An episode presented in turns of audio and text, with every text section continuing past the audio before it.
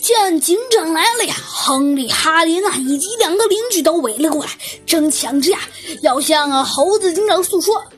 猴子警长听了亨利、哈林和两个邻居的陈述后，一言不发地走进了亨利家的院子，直径地来到了鸡笼跟前，仔细地勘察了一番，又走到了哈林的院子里，蹲在鸡笼跟前，认真地勘察了一番，让亨利找来了一张白纸。铺在一个空鸡笼里，然后让哈林把芦花鸡捉来放进笼子里。最后，他又让亨利找来一块黑布盖在鸡笼上，自己呢则顺手拿过一个凳子坐在鸡笼旁。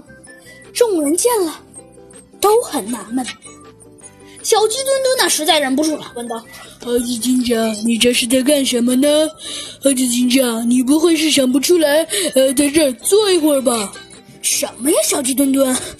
猴子警长有些无奈地摇了摇头，说道：“没关系，小鸡墩墩，你不知道也行。”然后啊，猴子警长居然看了看表，说道：“小鸡墩墩，应该，哼，应该两个小时以后就能见分晓了。”然后转身对众人说：“没关系，你们都去忙吧。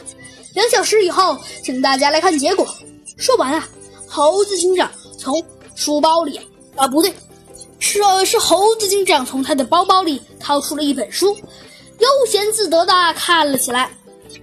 嘿，好吧，猴子警长，小鸡精灵说道：“那我去买包薯片，一会儿就回来。”